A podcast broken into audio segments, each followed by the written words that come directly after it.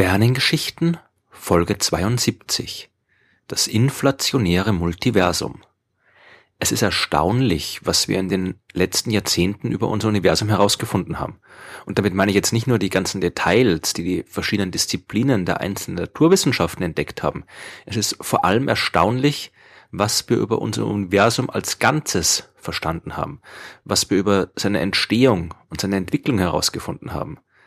Dass wir über Vorgänge, die vor knapp 14 Milliarden Jahren stattgefunden haben, heute Bescheid wissen können, das finde ich immer wieder enorm beeindruckend. Und noch viel beeindruckender ist, dass die diversen aktuellen Entwicklungen der modernen Kosmologie und Physik nicht nur immer neue Erkenntnisse über unser Universum liefern, sondern auch darauf hindeuten, dass es noch andere Universen geben könnte. Vielleicht leben wir in einem Multiversum und unser Kosmos ist nur einer von unzähligen, die existieren. In den letzten Folgen der Sternengeschichten habe ich von der inflationären Phase im frühen Universum gesprochen.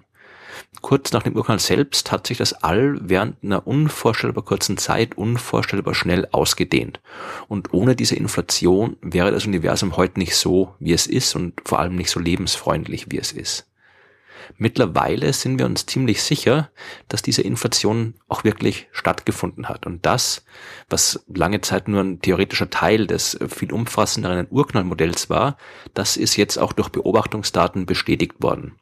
Davon habe ich in der letzten Folge der Sternengeschichten erzählt. Und damit bekommen jetzt auch noch ein paar andere Hypothesen Aufwind. Und das sind Hypothesen, die sich mit dem Multiversum beschäftigen. Um zu verstehen, worum es geht, wiederhole ich vielleicht nochmal kurz das, was ich in Folge 70 der Sternengeschichten über den Mechanismus der Inflation erzählt habe. Die inflationäre Phase hat stattgefunden, weil sich da ein spezielles Quantenfeld auf eine ganz besondere Art und Weise verhalten hat. Dieses Feld ist deswegen so speziell, weil es nicht verschwindet, wenn man keine Energie reinsteckt, sondern einem Wert ungleich Null abnimmt. Normalerweise ist ja jedes Feld, elektrisches Feld, magnetisches Feld, was auch immer, nicht mehr vorhanden, wenn nichts mehr drin steckt. Bei diesem Feld ist es anders. Wenn man da keine Energie reinsteckt, dann ist es nicht null, sondern hat einen anderen Wert und ist also deswegen auch immer und überall im ganzen Universum vorhanden. Man muss Energie reinstecken, wenn man es verschwinden lassen will. Und diese Energie, die war nur kurz nach dem Urknall vorhanden.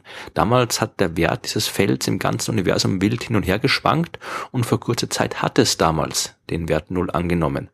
Das ist das, was äh, Alan Gass, der Erfinder oder der, einer der Entdecker der Inflation, äh, als unterkühltes Feld bezeichnet hat. Und das ist ein sehr instabiler Zustand, der nicht lange anhält. Und während dieser kurzen Phase hat sich aber eine große Menge an sogenannten negativen Druck aufgebaut, also eine abstoßende Kraft. Und die war für die enorme Expansion und für die inflationäre Phase verantwortlich. Als es vorbei war, hat das Feld wieder seinen Normalzustand eingenommen und alles lief dann wieder ein bisschen ruhiger ab wir haben eigentlich ziemliches Glück gehabt, dass diese inflationäre Phase nur so kurz gedauert hat. Das hätte auch viel länger dauern können. Und dann wäre ein Universum entstanden, das definitiv nicht für Leben geeignet ist. Denn wenn sich der Raum ständig so enorm schnell ausdehnt, wie das bei der inflationären Phase der Fall war, dann hätte sich die Materie nie zu Galaxien, Sternen, Planeten oder Menschen zusammenfinden können. Dann wäre unser Universum äh, größtenteils leer, angefüllt mit vielleicht einzelnen Atomen, aber recht viel mehr wäre da nicht los. Dass die Inflation nur so kurz gedauert hat, das war aber mehr oder weniger Zufall. Die Dauer der inflationären Phase, die hängt einerseits vom Wert dieses Quantenfelds selbst ab und von den Fluktuationen im frühen Universum, also den Quantenfluktuationen, die man überall äh, antrifft, äh, die diesen Wert verändern können. So ein Feld, das äh, für die Inflation verantwortlich ist, das nennt man auch das Inflatonfeld ohne i, also nur Inflaton, nicht Inflation.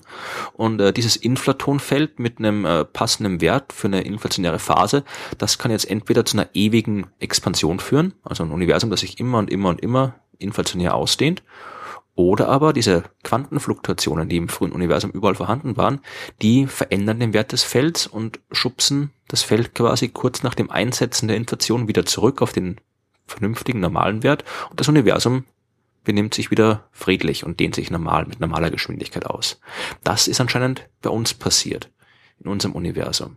Aber, und das ist jetzt der Punkt, der uns zu dem Multiversum bringt, das Inflatonfeld hat an jedem Punkt im Raum einen Wert und kann im Prinzip äh, immer wieder zu so einer inflationären Phase aufbrechen. Das heißt jetzt nicht, dass wir damit rechnen müssen, dass unser Universum jetzt plötzlich irgendwo wild wieder zu expandieren anfängt. Aber wenn dieses Bild der ewigen Inflation, die immer wieder passieren kann, stimmt, dann äh, ist unser Bereich im Universum nur ein kleiner Teil des gesamten Universums. Man kann sich den gesamten Raum dann vielleicht wie ein Stück Schweizer Käse vorstellen. Der Käse selbst ist dann der gesamte Raum, der da ist und dort expandiert alles immer inflationär. Im Käse aber sind Löcher und diese Löcher sind die Universen, bei denen das Inflatonfeld durch die Quantenfluktuationen vom kritischen Wert runtergeschubst wurde und die Inflation aufgehört hat. Unser Universum wäre dann nur eines von vielen Löchern im kosmischen Käse. Genau genommen wären das vielleicht auch keine Paralleluniversen, sondern eben nur viele unterschiedlichen Welten in einem gigantischen Überuniversen. Die einzelnen Blasenuniversen, die können aber trotzdem ganz unterschiedlich sein. Die Eigenschaften dort hängen ja davon ab, auf welchem Wert das Inflatonfeld dann schließlich gelandet ist. Ich habe in der vorletzten Folge der Sternengeschichten ja vom Zusammenhang zwischen dem Higgs-Feld und dem Higgs-Mechanismus und der Inflation gesprochen. Und das Higgs-Feld ist ja äh, dafür verantwortlich, welche Massen die einzelnen Elementarteilchen bekommen. In den ganzen anderen Blasenuniversen, wenn es sie denn gibt, könnte das Higgs-Feld einen ganz anderen Wert haben und die Physik könnte ganz anders funktionieren. Es wird sicher jede Menge Universen geben, in denen sich dann keine Sterne, Planeten und Lebewesen bilden können, aber eben auch ein paar lebensfreundliche Oasen wie unser Universum. Irgendeine Art der Kommunikation mit diesen anderen Universen, die ist natürlich nicht möglich. Und es ist auch fast ebenso unwahrscheinlich, dass wir die Existenz dieser anderen Universen irgendwann mal konkret durch Beobachtungsdaten nachweisen können. Aber wer weiß, je mehr wir über die Entstehung unseres eigenen Universums rausfinden, desto besser verstehen wir vielleicht auch die hypothetischen anderen Universen. Und vielleicht finden wir irgendwann einen Weg, doch noch irgendwie konkret nachzuweisen, dass es die gibt. Und wenn es nicht diese Paralleluniversen sind, dann vielleicht andere, denn die moderne Wissenschaft hat noch jede Menge andere Ideen, die alle darauf hinauslaufen, dass unser Universum nicht das einzige ist. Aber dazu dann mehr in der nächsten Folge der Sternengeschichten.